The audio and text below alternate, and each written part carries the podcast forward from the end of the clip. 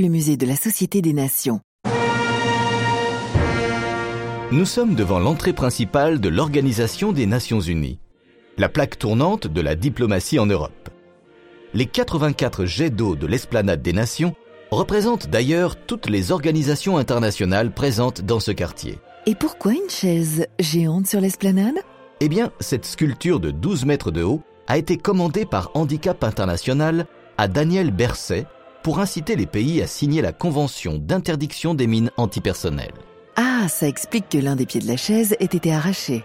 Revenons au Palais des Nations en commençant par le décor sur les murs d'enceinte.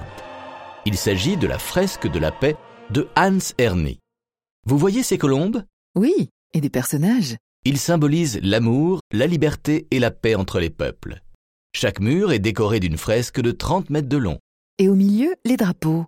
Ce sont ceux des pays membres de l'ONU Oui, ils bordent l'allée vers le Palais des Nations. Il paraît qu'il est aussi vaste que le château de Versailles. C'est vrai, et l'histoire de sa construction est pleine de rebondissements.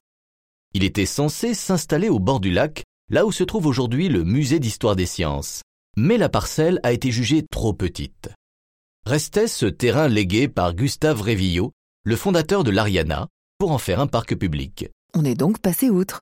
Exactement. Mais ce n'est pas fini. Il y a eu 377 projets déposés, dont celui de Le Corbusier.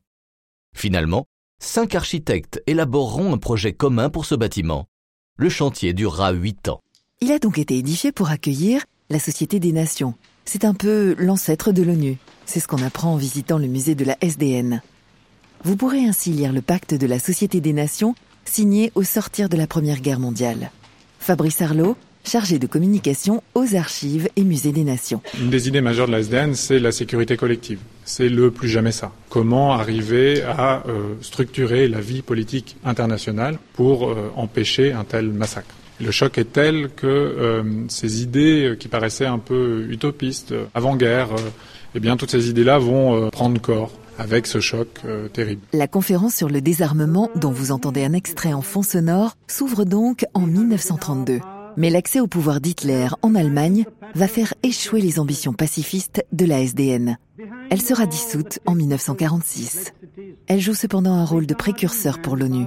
Fabrice Arlot. Il est révélateur de voir que l'ONU a été créée dans la continuité des activités précédentes. C'est-à-dire qu'on crée comme à la SDN une entité, euh, un forum diplomatique et politique, et puis on, on, crée des organismes pour les questions techniques, Conseil économique et social et euh, euh, d'autres programmes spécialisés qui vont traiter directement de, de, de ces activités, euh, problème des réfugiés encore. Et euh, aujourd'hui à Genève, on trouve encore le HCR est dans le, la continuité la plus directe avec l'Office Nansen pour les réfugiés, donc qui a, qui a été mis en place au temps de la SDN. De nombreuses organisations sont donc un peu les héritières de la SDN.